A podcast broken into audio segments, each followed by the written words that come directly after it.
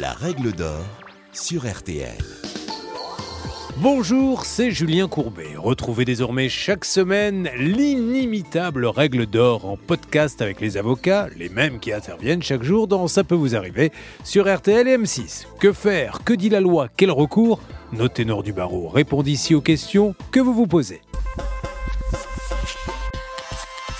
Que faut-il savoir avant d'adopter un animal de compagnie? On ne le dira jamais assez, adopter un animal de compagnie n'est pas anodin. Craquer sur une petite boule de poils toute mignonne n'est pas suffisant, car vous aurez des devoirs envers votre futur compagnon. Et vous devrez vous montrer en mesure de prendre soin de lui tout au long de sa vie. L'adoption demande donc réflexion. Trop nombreux sont encore les chiens, les chats négligés voire abandonnés par leur maître. Avant d'accueillir un animal chez vous, il y a quelques précautions à prendre. Blanche Grandvilliers, avocate spécialisée notamment dans le droit animalier, vous dit justement lesquelles. Auprès d'un refuge ou chez un particulier, les occasions ne manquent pas pour adopter un animal de compagnie. Même si vous adoptez auprès d'un particulier, sachez que certaines règles doivent être respectées. Pour pouvoir être donné, les chiens et les chats doivent être au minimum âgés de plus de 8 semaines. Celui qui vous donne le chat ou le chien doit vous fournir un certificat vétérinaire de bonne santé apparente et puis ce chat ou ce chien doit obligatoirement être identifié par un vétérinaire. On peut donner gratuitement à un mineur, mais seulement si on a le consentement des parents ou des personnes qui exercent l'autorité parentale. Vous pouvez également adopter dans un refuge.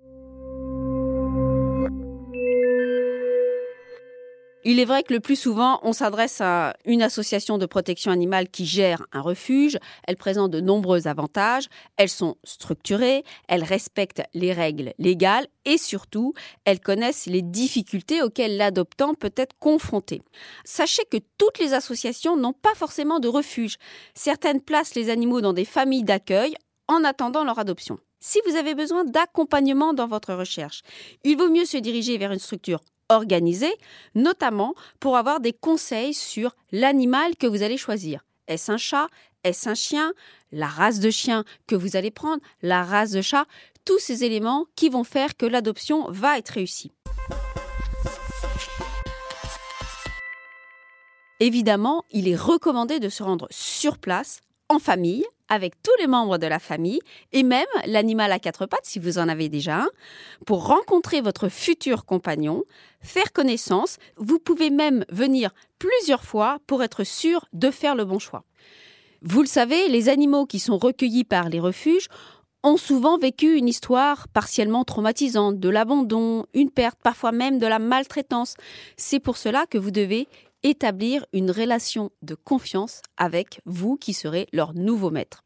Une fois que vous avez fait votre choix et que vous êtes bien sûr, que vous avez bien réfléchi au fait que 12 mois sur 12, vous pourrez gérer votre compagnon, on vous demandera un certain nombre de documents. Des documents administratifs, vous aurez le droit à un entretien où on s'assurera que vous subviendrez aux besoins de l'animal au quotidien et aussi, si vous êtes dans un refuge, une participation financière de l'ordre de 80 jusqu'à 300 euros.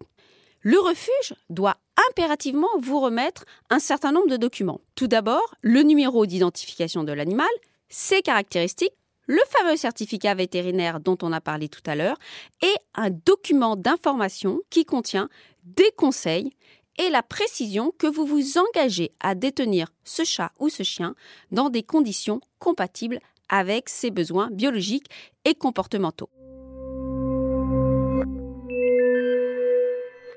Passer par une structure organisée présente quand même l'avantage d'être certain que l'animal a été convenablement vacciné. Vous éviterez ainsi les maladies dont l'animal pourrait être atteint, ce qui compliquerait votre vie au quotidien. Une fois propriétaire, n'oubliez pas que le changement de détenteur doit être signalé à l'ICAD dans les 8 jours et prévenez votre assurance habitation de l'arrivée de votre nouvel animal dans le domicile. Vous venez d'écouter le podcast des règles d'or de l'émission Ça peut vous arriver. Retrouvez tous les épisodes de ce podcast sur l'application RTL, sur rtl.fr et sur vos plateformes favorites.